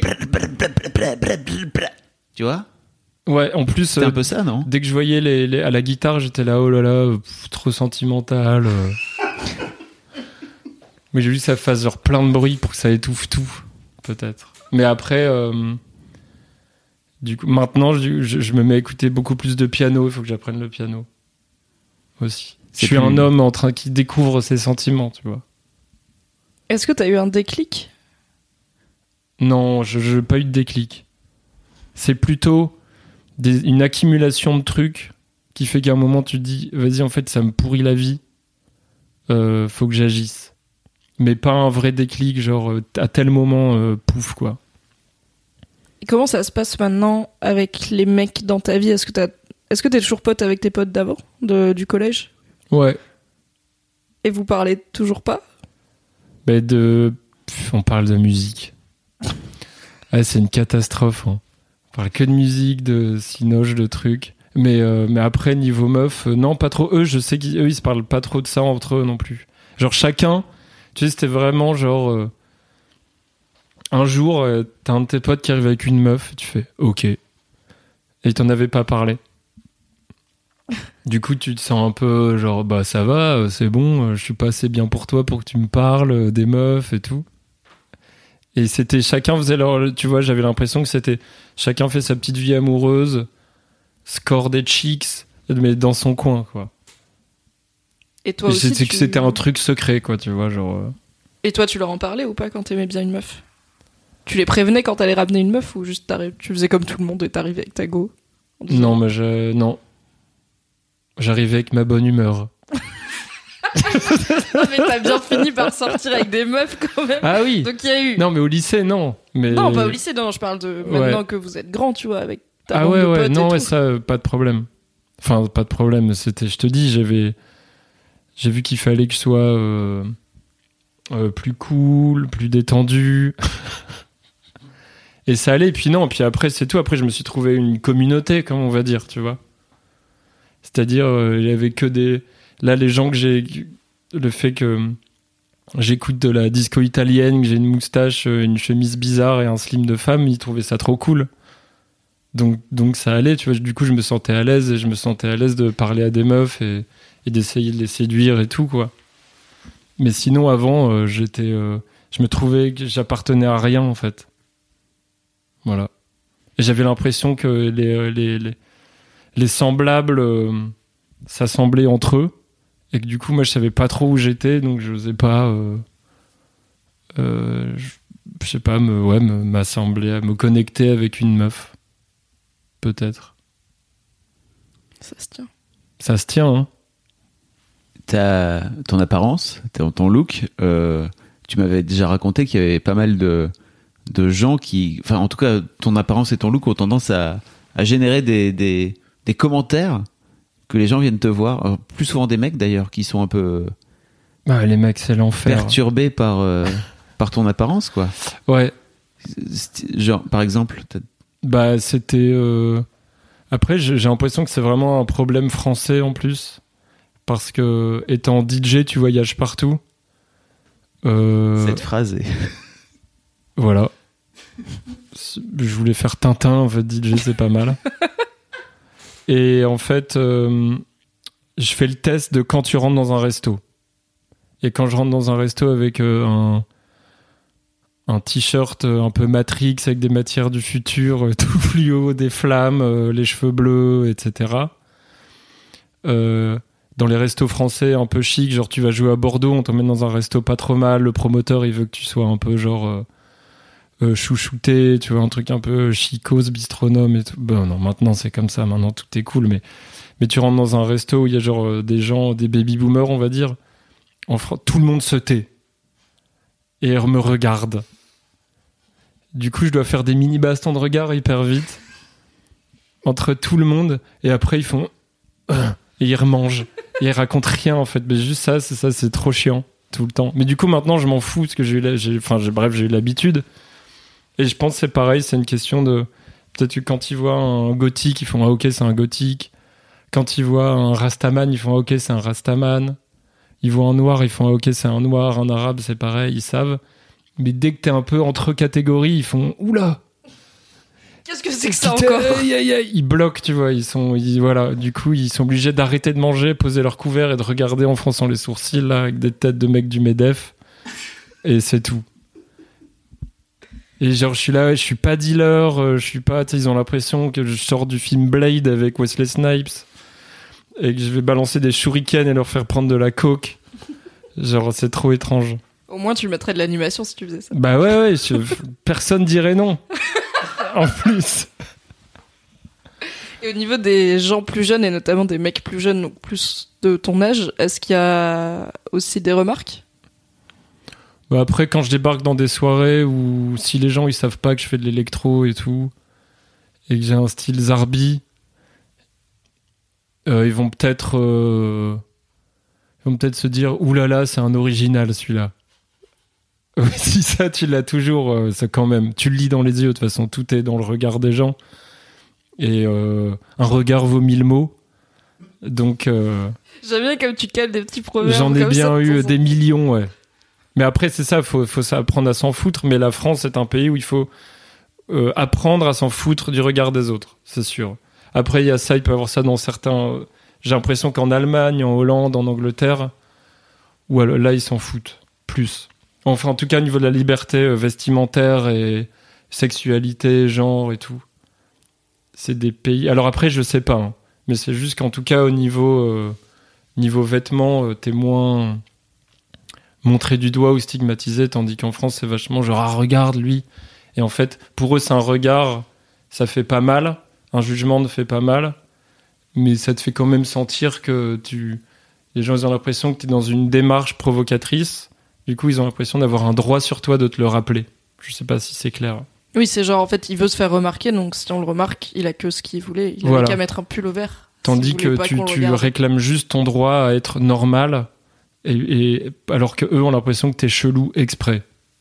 J'ai l'impression que c'est vachement ça ici. Et t'as des T'as une théorie sur pourquoi la France Parce que souvent t'as des théories. Je te pose cette question Ouais. parce que souvent t'as des, t'as des explications qui. euh, Bah, je pense que c'est un truc issu du. Il doit y avoir un truc de classicisme qui est cool pour l'architecture, mais qui est un enfer pour euh, la vie de tous les jours. Donc, genre, Paris c'est beau, mais il y a un côté relou qui est comme ça où, euh, en plus, je sais pas, genre, tu, en plus, euh, moi, un des trucs qui, qui m'avait euh, vraiment frappé, c'est qu'on me dit, on fait que te dire think outside of the box, des trucs comme ça et tout. Et en fait, quand t'es trop différent et qu'on peut pas te mettre dans une case, tout le monde te dit bah écoute, c'est compliqué. Hein. Enfin, même en musique, c'est genre bah moi je suis genre j'aime bien mélanger de la trance, de la techno, de la house, des machins. Et les programmateurs te disent bah t'es ni trance, sinon je te mets avec euh, les beaufs dans des festivals en Hollande avec des chemises blanches, euh, ni techno. Si je te mets dans un hangar à bagnoler avec des mecs avec des chemises noires euh, qui ont pris des tasses et qui dansent sur un kick et un hat pendant trois heures ni house et je peux pas te mettre dans un truc chic avec des meufs en robe bâche euh, qui dansent avec des spritz. Ça fait beaucoup, mais c'est ça la France. Du coup, c'est Ce ride. donc il faut Faut trouver euh, il faut il faut créer un, un bon équilibre dans l'intercatégorie. Ça c'est clair. où les gens acceptent, soit chill avec le fait que tu sois quelqu'un qui est intercatégorie, quoi. Dans tout. Donc du coup, ça va dans les fringues aussi. euh, Tu vois, tu peux être genre homme d'affaires et lascar plus tard. J'en sais rien. Il y a plein d'hybrides à créer. En plus, les hybrides, ça tue. Et donc, euh, Comment tu l'habillerais un homme d'affaires Lascar? Bah, un mélange entre un cum de la défense en mono-wheel, mais avec euh, un, un maillot PSG, tu vois, euh, une coupe de PNL, un parfait mélange, quoi, tu vois, ce serait un homme du futur. Un homme, un vrai, mais du futur. Ouais, bon, j'en sais rien, moi je dis Et des tu t'es jamais fait, genre, sérieusement emmerdé euh, Enfin, il y a jamais eu des gars qui voulaient te cogner ou quoi Parce que, Si après ils traitent de PD ou des trucs comme ça, ouais. Quand même. quand même. Ouais, ouais, si, si. En passant, quoi. Ah oui, ouais, histoire ouais. d'eux, tu vois, ça fait toujours plaisir. Ouais, ou plein de gens qui pensaient vraiment que genre j'étais ho- homosexuel et que je l'assumais pas. Tout ça parce que j'avais une moustache. Ce qui est fou quand même, comme ce symbole de masculinité traditionnelle a changé Alors moi euh, j'ai dit ouais non j'ai une moustache parce que mon grand-père il en avait une. Ils sont là, mais non non c'est parce que t'es pédé et tout. Ok. Et je dis bah même tu vois je m'en fous. Enfin mais et si si ça quand même tu tu l'entends. Alors les gens ils se disent euh, en Russie aussi ouais. En Russie je demandais à Inès de me tenir la main parce qu'il y avait des... quand t'es genre en legging avec des cheveux bleus et tout c'est des pays euh, t'entends des trucs bizarres donc t'es déjà conditionné. Et sur- surtout à Moscou, Saint-Pétersbourg moins, mais euh, j'étais là, je reviens, on se prend la main comme ça, ils voient que je vais pas. Je sais pas, je sais pas ce qu'ils- c'est quoi leur peur, mais mais ouais, voilà. Inès, c'est ta chérie avec, Ouais. qui, tu, avec qui tu bosses. Ouais. Enfin, je, je bosse, c'est juste qu'on est un, Vous êtes un, Un couple Un- d'artistes. un duo. on est amoureux, donc. euh, un duo maléfique. Ouais. donc t'as tendance à créer. Moi, je, genre, je crée tout plein de trucs avec les gens qu'il y a autour de moi, donc euh, forcément, avec Inès, on s'est assemblé, quoi. C'est joli. J'allais faire une vanne sur euh, s'assembler, mais bon, Ouais. Ils s'emboîtaient, tout ça. le- je suis fatigué. La bite. Ouais, la bite. Comment va ta bite, Victor? Bah écoute, elle va bien. Elle va toujours bien. euh, Je me rase les poils de temps en temps. Tu rases ou tu tonds? Non, je, je fais des petites coupes parce que j'ai vraiment l'impression que ça ressemble à un, à un basketteur 70s, vu que c'est drôle une bite. Ok, donc on est sur du trim. Tu trim Ouais, trim. Très trim. Pas rasé. D'ailleurs, pour revenir dans le temps, une fois, euh, une date, une copine m'avait arrangé un coup sur l'île où j'avais pris mob, euh, métro et tout pour aller sur l'île avec la meuf. Et du coup, vu que euh, j'avais vu dans ce truc FHM que les poils c'était berk, je m'étais tout rasé Oh non. au rasoir avec mon rasoir, mon petit gilet euh, de lycéen, tu vois. Donc t'avais un zizi d'enfant, quoi. Non, non, non, j'avais pas rasé euh, la tub. Ah, Mais juste genre rasé tout quoi torse, euh, ventre, tout quoi. J'en avais ça a pris pour une demi-heure en plus. T'as dû flinguer ton rasoir, non? Ouais. c'était un massacre. euh, c'était, ce fut papos. Mais du coup, euh, et en plus j'ai dû, euh, tu vois, pour éviter de boucher le lavabo, tu mets tout dans la, la, la petite poubelle. Enfin bref, et du coup j'étais tout rasé. C'était ridicule quoi. Il y a quelques mecs de télé-réalité qui font ça maintenant, mais ils sont genre tout baraques, du coup ça passe mieux. Comment c'était la repousse de l'intégralité Ah ouais, de ton c'est torse infernal. C'était vraiment la teon totale. Non, mais faut, tu vois, c'est. Je pars du principe que faut l'essayer une fois, si ça te travaille, et comme ça tu vois qu'en fait c'est la merde de se J'ai raser jamais intégralement. recommencé. En fait, j'ai jamais recommencé. J'étais là, genre, si je trouve un, un- une alter ego euh, un jour, bah, tu devras accepter ça parce que. Car c'est ainsi que tu es fait. Car c'est ainsi que, que j'existe. Ok, du Et coup. sinon, ouais, sinon, tu voulais parler de la bite. Ouais. Ouais. Est-ce que t'as cassé ta première capote parce que t'as une très grosse bite? Ouais, je demande. Euh, Attends, casser une capote, euh, c'est quand même fait pour être résistant, tu vois. Je, suis. On, on m'a dit. on m'a dit que j'étais assez bien doté. Très bien. on revient sur le côté poney, tu vois. Exactement. Exactement. Même plein de. Je souviens avec Club Cheval, euh, mon groupe, avec euh, Mid, Sam Tibet, Can Blaster, on avait plein de blagues là-dessus. Genre, euh, ah, Club Cheval, c'est parce que vous avez des bites de cheval. Euh, Oui, sera ta réponse. on a nommé un- notre club par rapport E. à nos bits. Ouais. Euh, ouais, non, j'ai bah, pff, ouais, j'ai pas eu de problème euh, là-dessus. De genre de complexe de bits, ça, j'en ai jamais eu. Ok. Si c'est ça, euh, Ça non. fait partie des. ça fait partie des Ça trucs. peut être plein non, de choses. sais, hein. ça peut, ça peut, ça peut travailler plein de gens, ouais. Il y a des mecs qui se sont cassés la bite, enfin tu vois, qui ont eu des problèmes de bite, euh, qui sont passés dans le boys club, quoi. Ça peut être plein plein de choses. Non, hein. mais j'ai pas trop eu de problème de bits. Rustique. Rustique, solide. travailleur, euh, vivace. dur au mal. Ouais. Le cheval de trait. Tu vois, il accepte son labeur tranquille dans son étable, dans la brume. Il attend juste son foin, une petite caresse. C'est tellement loin de ce que tu fais en plus aujourd'hui. je sais. Il est DJ, tu vois. Il y a des baskets rose fluo. ses stories sur Insta, quoi. Tu vois, il est là, oui, avec des tas de gens qui dansent devant sa musique et tout. Bah, Très mais dans ma la tête, c'est ça. Très loin du cheval de trait, quoi. Putain. J'ai une nouvelle question que j'ai décidé de poser à la majorité des invités. Mais oui, je t'avais Ouais. dit. Parce que depuis, euh, on a fait un épisode avec un mec qui s'appelle Patrick Beau. C'était Ah. trop bien. Et euh, dans l'épisode, on a parlé de, de mesurer sa bite. Ouais. C'est un sujet qui arrive. Et lui et Fab sont partis dans une grande discussion sur oui, mais attends, ça dépend comment tu la mesures et avec quoi et tout. Et moi, j'étais là, ouais, j'avais jamais pensé Ouais, parce que autant mesurer sa bite, je suis là, ok, je vois, mais je m'étais jamais dit, il y a plein de méthodes. Du coup, est-ce que t'as déjà mesuré ta bite et comment, avec quel instrument as-tu mesuré ta bite? Bah, bien sûr, de toute façon, en général, tu, mets, tu, mets, tu mesures ta bite quand cet objet t'intrigue et que t'as plein de règles à proximité. Donc, c'est Plutôt collège, quoi. ce qui arrive plus qu'au collège, lycée. Des compas. Tu vois, ta, ta règle tous les jours, euh, t'imagines ta bite. Tu dis, ah, j'arrive là.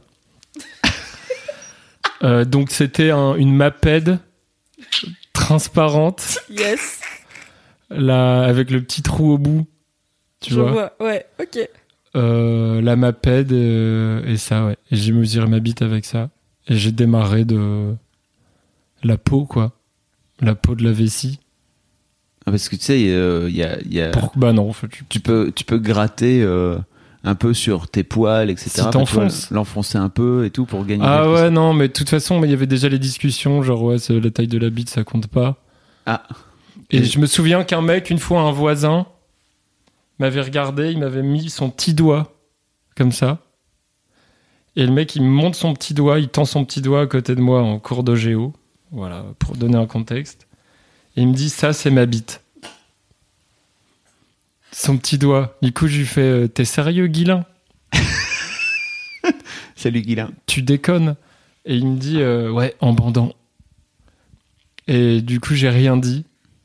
Mais depuis, j'étais genre, ok, euh, Comme quoi, tout est relatif. tout arrive et voilà quoi. C'était quoi sa motivation derrière cette Et interaction bah, j'ai- en plus, il était vachement genre euh, un peu fier de lui, genre euh, je vais balancer un truc grivois, vantard. Et il a montré son petit doigt. euh, euh, ouais. Non, mais après, il a mal tourné, il s'est suicidé. Mais Non. est-ce que c'est lié à vrai. ça Ouais, c'est vrai. Merde. Et pareil, vu que personne parlait des sentiments, j'ai jamais pu lui demander. Sinon, j'aurais dû lui dire, tu sais, euh, c'était vraiment une mini tub. euh, je veux dire, moi j'en ai une grosse et on est pareil. Hein. Je sais pas si ça marche Je pense pas de dire ça à un mec qui a une mini tub parce que du coup, Moi, je veux bien parler, mais je suis pas le meilleur. Voilà. C'était Ok. ça. quand on a un invité qui a une mini tub, on lui demandera si un mec avec une grosse tub te dit moi j'ai une grosse tub mais on est pareil. Non, mais je voulais dire, on est pareil, on est solidaire. Tu sais, mec, j'ai Oui, oui, pas de meuf bien. et je suis pas genre quand je rentre chez moi, c'est pas, euh, c'est pas la fête. C'est pas, c'est- je suis pas dans le musée du sexe du tout, quoi. Donc euh, t'inquiète. Ok. Est-ce que du coup à 30 ans t'avais du porno un peu en grandissant? Ah moi, à fond, ouais. À fond. Je suis fan de porno. Ok. Est-ce que ça a modelé du coup ta Mais à vision? 15 ans, bof. Enfin non, si, à Canal, Euh, quoi, non, tu mais vois. du coup, comme euh, comme la musique, non, au canal, t'es ouf, trop cher. Ah, oui. Non, non, j'allais, euh, je me suis fait humilier plein de fois. plein de fois parce que j'ai eu Internet très tard. Vers à, à 16 ans, il est arrivé, 16-17. Parce qu'on était à la campagne et euh, c'était Et ordi, ça coûtait cher et tout, voilà, enfin bref. Et euh, du coup, je devais me débrouiller pour me lever la nuit chez des potes, aller dans la chambre de leur grand frère, que- vérifier qu'ils étaient pas là, arracher des pages de magazines de cul. C'était vraiment genre une contrebande incroyable. Et tu le faisais, tu le faisais dans le dos de tes potes, donc. Des fois, je demandais. Non, au début, je demandais, il me faisait tiens, prends-en une si tu veux. Il y a un côté, c'est genre The Spice dans Dune, quoi. Quand t'es hyper jeune. Maintenant, c'est tout le monde en a rien à foutre. Je pense une des dernières générations de. C'est ma guerre 14-18 à moi. Je suis De un, mon temps. un poilu de l'onanisme. Où, euh, où du coup, euh, c'était pour me. Je, je voulais genre une chatte en gros plan, à tout prix. Et j'étais là, où je trouve ça. euh, pareil, j'ai jamais osé aller acheter un truc dans une librairie, ni voler, tu vois. Euh, euh, donc, ouais, donc du coup, ça se passait au début, les grands frères des potes, quoi. Qui avaient des, hum, des, des, des planques dans leur chambre. Donc, soit j'avais des, des, des potes qui me montraient la planque, Putain. soit après, je devais aller au bureau de mon grand-père, qui avait une imprimante couleur Ah. et internet. Et là, j'étais genre, vite, putain. Genre, son C'était les associé. imprimantes jet d'encre qui faisaient genre. Euh, Trop, ah ouais, ouais. Ouais, Tellement en lent. définition pourrie. Bah oui. Mais du coup, c'était mon, mon butin. euh, voilà, que c'était là, ouais. Et du coup, euh, plein de fois, euh, j'ai lancé des impressions. Tu sais, il y a toujours des problèmes avec les imprimantes.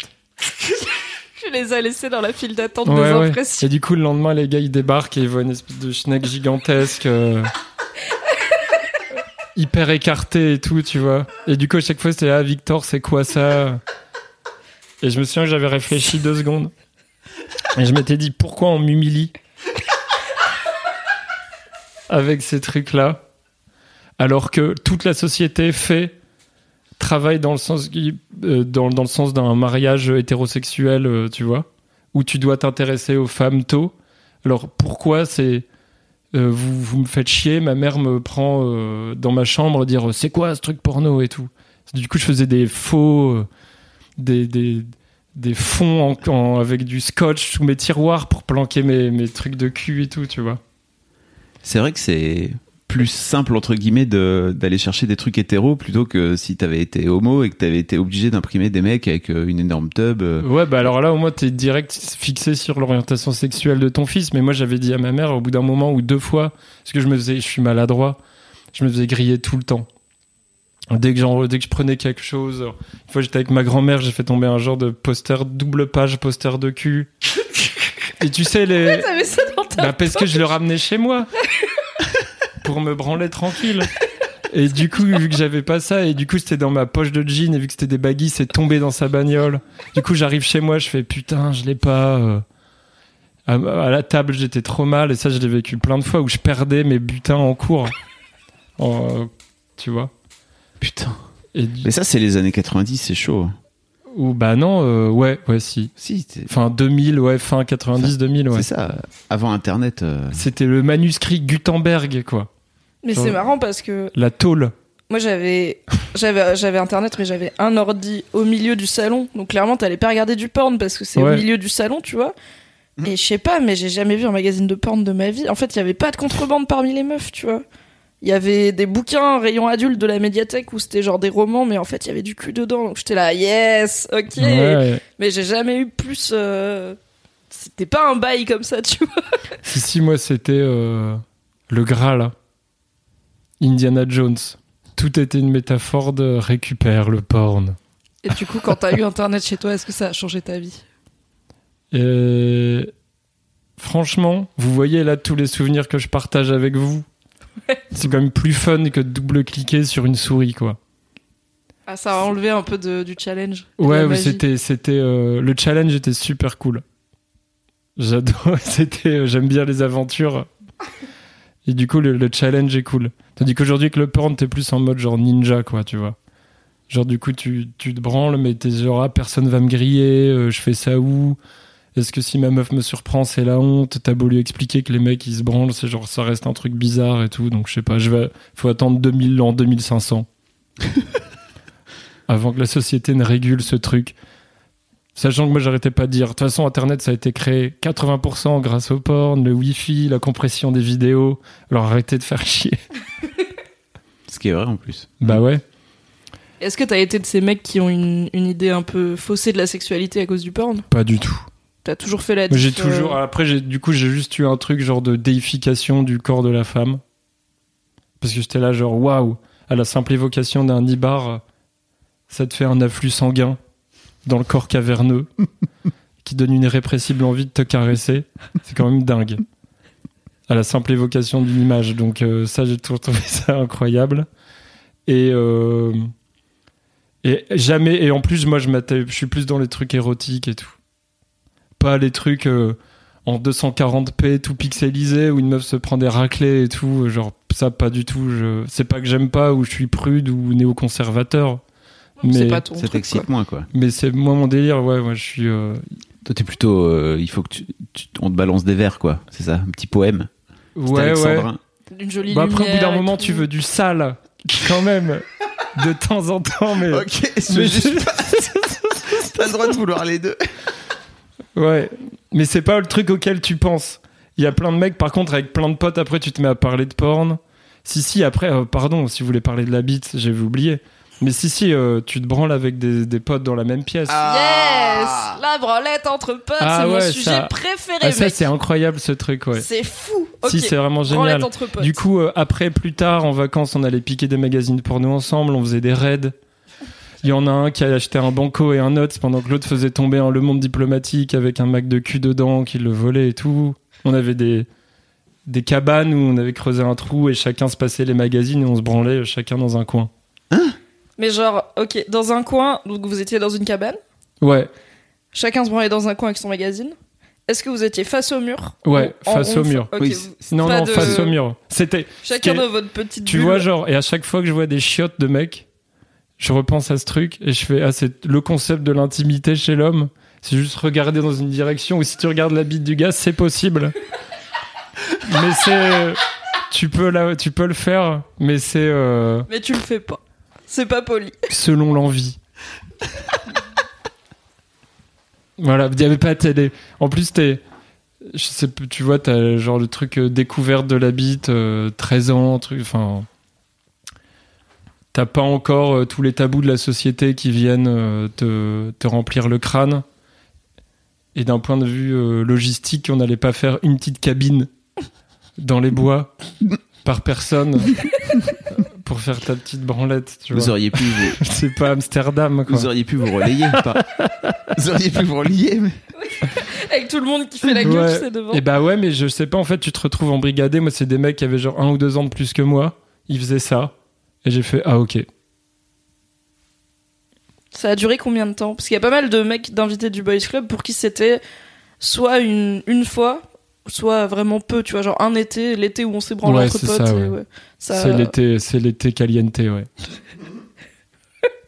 l'été sauvage. L'été de la veine. T'es là genre, ouais, putain, regarde lui, il a trop une bite veineuse et tout, tu vois, où tu. Ah, donc vous voyez quand même la il y avait, il y avait des, des rumeurs. Il y avait Ah. des trucs genre, putain, Gauthier, il y a trop une grosse bite. Et tout le monde se dit quoi et tout, voilà. Mais c'est un été, ouais, c'est ça, c'est c'est très, fu, très fugace. Et après, tu le sors de ton cerveau et tu te dis, ouais, pff, jamais plus j'en reparlerai. Jusqu'à ce que je Et sois c'est à pour ça micro qu'au collège et au lycée, tu changes de pote. Peut-être. pour garder Ah, le secret. Pour ne plus jamais parler de ça again. Souviens-toi l'été Sex dernier. crimes, sex crimes, ouais. Ça ferait aussi un bon film. un mec qui essaye de retracer tous ses potes. Pourquoi pour tu me reparles plus. Pourquoi tu me reparles plus depuis 10 ans Est-ce que c'est à cause de la cabane dans la forêt Voilà, tu te souviens à De quoi tu parles Jamais il s'est passé ça, n'importe quoi. Avec le mec qui va tuer tous ses anciens potes pour que personne Ouais. sache qu'ils se sont branlés ensemble. Voilà. Voilà, je te donne des idées maintenant que t'es scénariste. Mm. N'hésite pas à en faire des films. Je serais heureuse. Bah, faut parler de tout ça, hein, tu vois, il y a des super sujets. T'es en train de faire un film justement. Enfin, t'as écrit un film que tu tournes cet été, Ouais, l'été prochain. ouais. C'est L'été c'est 2019. c'est spoilé de. C'est encore, non, je suis encore top secret, je parlerai que quand j'aurai, genre, euh, euh, signé ma- la version définitive du scénario, touché ma thune et tout. Ok. Sinon, là, je suis encore en train de, genre, euh, charbonner tel Sisyphe tranquille, avec euh, mon Mac, euh, ma boule et ma petite montagne à arpenter, à descendre, pour ceux qui connaissent un peu la mythologie grecque. Voilà. de Sisyphe donc. Mais tant que je serai sorti du, du mythe de Sisyphe, là, je pourrais en parler. Là, ça va être la fiesta. Mais sinon, moi, j'ai dû un peu réapprendre un métier et tout. Ça, c'était cool. C'est Benoît Hamon qui a parlé du mythe de Sisyphe pendant la pendant la présidentielle. Moi, j'avais lu un article sur David Guetta Ah, ok. où il y avait une photo de David Guetta et qui était écrit DJ, le mythe de Sisyphe éternel. Est-ce que ça te semble une bonne légende pour ton métier? Quoi? Ça te semble une bonne description de ton métier le Bah mythe non, de parce que j'étais là, ah ok, en fait, tu peux tout Sisypher après, quoi. Si tu Sisyphe C'est David euh, Guetta, ouais, tu peux c'est genre tout la Sisypher. nourriture, bah c'est tout est Sisyphe, tu manges, après tu digères, tu chies, et c'est Sisyphe tout. Peut-être pour remettre un peu de contexte, le, Pardon, le- ouais. le mythe de Sisyphe, c'est. C'est c'est Euh, c'est Sisyphe. Qui doit monter une grosse boule au- au-dessus d'une montagne, et dès qu'il arrive en haut, la boule descend de l'autre Hyper côté de la montagne. Une montagne en 2D, triangulaire donc. Où, euh, Parce que les Grecs, ils avaient pas de parce montagne. qu'il n'y euh, avait en 3D. pas, ouais, pas de logiciel 3D pour euh, tout analyser la vie. Et après, du coup, donc il doit redescendre, remonter la boule, et dès qu'elle arrive en haut, elle, elle tombe. Voilà. Éternel. Un Relou. éternel euh, calvaire. C'est l'entrepreneuriat. Montez votre boîte. Devenez artiste. Sisyphe conseil. Sisyphe Inc. Ok, c'est parti pour donc la dernière question de ce Ouais. Boys Club que je t'ai posée au début, euh, hors, euh, en off. Est-ce que tu as une idée d'homme réel ou fictif qui pour toi représente une vision positive de la masculinité? Alors ma première réponse ce serait non. Genre je peux te trouver un truc qui se rapproche le plus. Mais au bas on n'a pas trop parlé de tout ça, mais la ma- masculinité, moi c'est un truc que j'ai vécu chez d'autres gens. euh, après c'est parce que c'est un côté moralisateur, donneur de leçons. Mais je trouve que tout le monde, tous les mecs sont toxiques. Ou alors euh, t'entends des trucs euh, toxiques sur eux que je vis pas moi. Parce qu'après moi j'ai ma carapace et de toute façon je peux dès que quelqu'un me parle, je peux tout transformer en blague. Genre un filtre à café émotionnel qui transforme tout en blague. Et du coup, euh, par contre, j'ai plein de potes où t'entends des trucs où ils font des trucs chelous avec des meufs. Et ça reste ton pote. Mais c'est comme si j'avais un peu euh, un- une, une petite organisation des Nations Unies dans ma tête qui dit Bon, toi, il t'a rien fait directement, mais il a un peu agressé ce pays-là. Tu vois? Ça vous parle les trucs diplomatiques? Non, pas trop. Si, si, on l'a, mais oui. Et genre, du coup, euh, tu vois, comme t'es bah, pote avec Kadhafi, mais tu sais qu'il torture des gens, t'es moins pote avec lui, en tant que pays. Et du coup, ça me fait vachement ça euh, sur euh, euh, plein de figures, que, des potes, des personnes que je connais. Ou, et du coup, à chaque fois, c'est souvent genre, soit vis-à-vis des meufs, ils font des trucs bizarres. J'ai vu plein de trucs bizarres, mais c'est pas à moi d'en parler parce que Et tu vas les voir, il y a un côté chacun ses oignons et tout. ces potes-là, pour leur dire Bah non. Non, non, je laisse faire. Je laisse faire et j'essaie de pas agir comme ça. Mais sinon, euh, mais après, c'est. Qui suis-je pour juger, tu vois Oui, oui. Bah, il y a un Comme disait euh, voilà, saint Augustin. C'est ça, un seul Dieu peut me juger. Ah, je sais pas si. Les gens, ils pensent que c'est Tupac, mais non. et du coup, euh, du coup, je sais pas. Ça, c'est des trucs euh, dont il faut parler, travailler, tu vois. Il y a un de nos invités qui disait que dans, qui s'appelle Lame, qui est dans l'épisode 2, je pense, euh, où il raconte que MeToo l'a- lui a mis une grosse claque dans la tronche, déjà parce qu'il s'imaginait pas qu'il y avait autant de femmes qui vivaient tout ça, et puis que lui, à titre personnel, il a arrêté de d'excuser, tu vois, euh, Ouais. ces mecs-là, et en tout cas de les confronter sans, sans venir aller les taper direct, quoi, tu vois, en tout cas de leur parler, de leur dire pourquoi tu fais ça, mec? Enfin, juste d'avoir ce, ce dialogue-là avec eux, quoi. Il a arrêté de faire la Suisse, pour reprendre ton exemple. Ouais, euh, c'est ça. Oh. Bah, c'est après c'est pas la Suisse parce que c'est pas non plus euh, de la torture de prisonniers.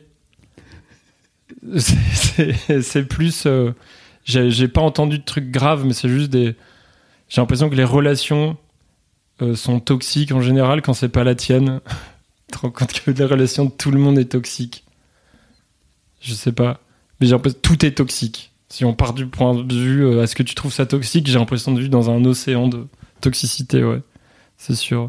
Et après, euh, pff, euh, comment l'améliorer Quand arrêter d'être la Suisse? Soit je deviens un espèce de raptor de combat qui saute sur tout le monde et qui, qui dit à tout le monde comment vivre, comment traiter sa go, ou inversement. Euh, Tu peux interroger, tu vois. Je pense, tu disais que tu veux pas juger. Enfin, qui suis-je pour juger? Et je pense que Ouais, ça j'aurais jamais dû le dire. J'aurais au pas dû le dire.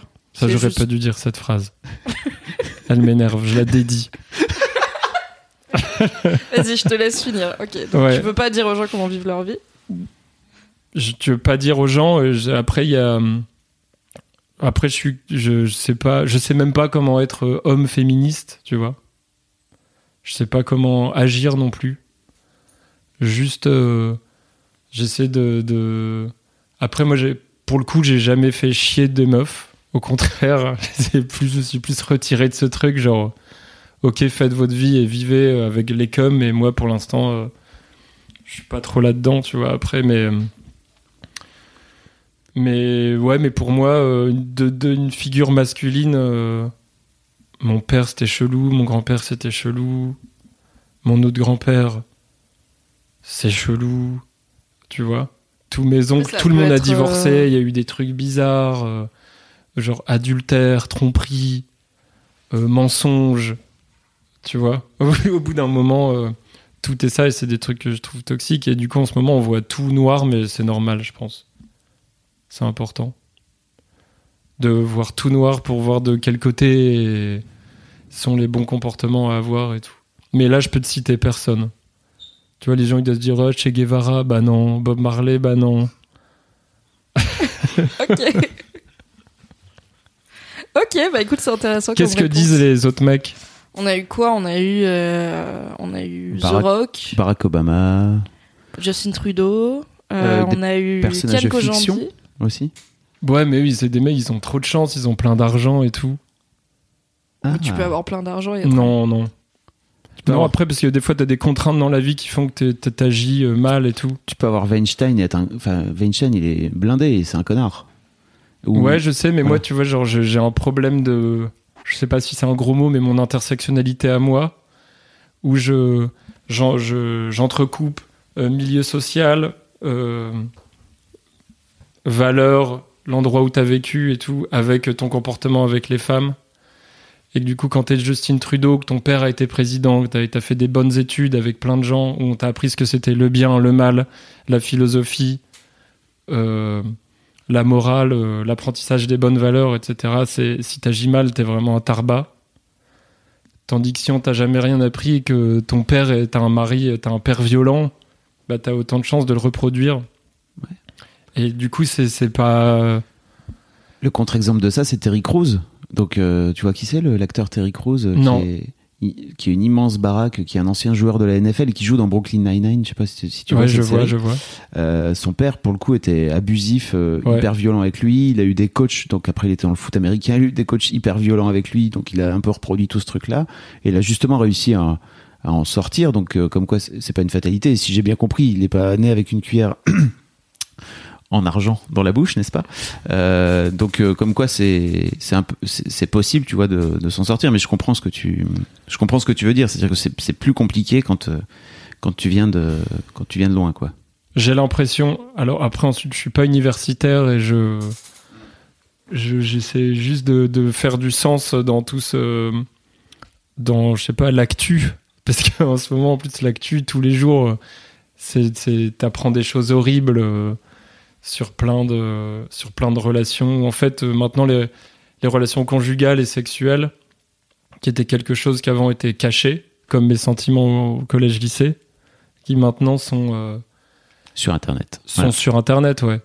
Et du coup, euh, chacun se rend compte que. euh, Enfin, le- je sais pas ce qui est normal ou pas normal, mais en ce moment, je regarde beaucoup de films de Hitchcock et de Frank Capra. Et d'ailleurs, tu vois, et dans Hitchcock, tous les, les rôles de mecs m'énervent. Du coup, je suis genre insurgé derrière mon écran parce que c'est les- vraiment que des meufs qui font ah ah avec les mains sur les nibards. Et un mec qui fait ah on t'a déjà embrassé dans une voiture et tout. Et c'est que des trucs comme ça tout le temps. Et du coup je me dis en effet euh, si c'est euh, si c'est ça le symbole de l'homme que plein de mecs ont eu pendant des années et des années c'est genre euh, c'est sûr qu'il y a un truc où euh, la femme attend et c'est le mec qui a tous les droits ou tous les pouvoirs euh. mais ça en fait je sais pas parce que moi j'ai jamais été comme ça donc voilà donc je sais pas quoi dire à des gens je sais pas comment arrêter d'être la Suisse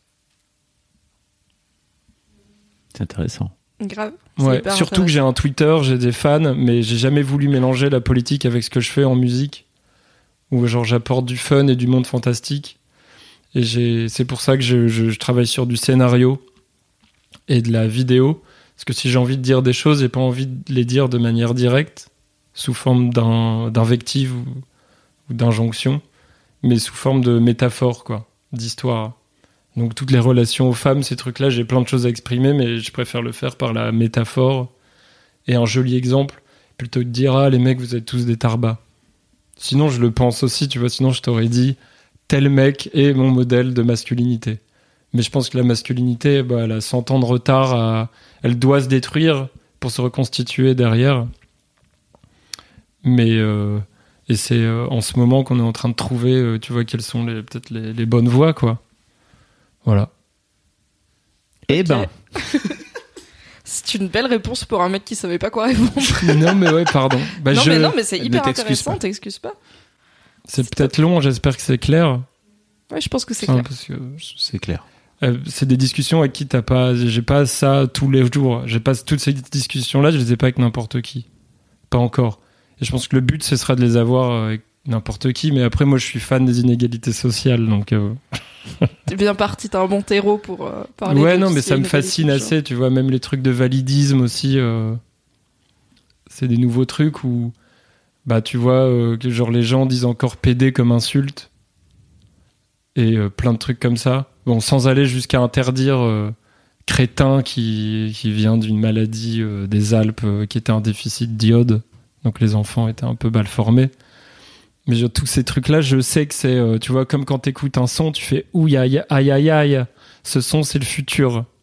Tu vois, quand t'écoutes, en tant que DJ, quand t'écoutes une musique, tu dis, ah, ça là, ça va tout niquer sur les dance floors.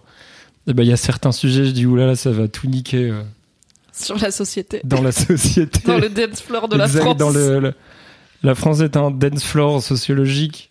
Et il faut, il faut que le- les bons DJ jouent les bons morceaux aux gens, tu vois. Ok. C'est très sale.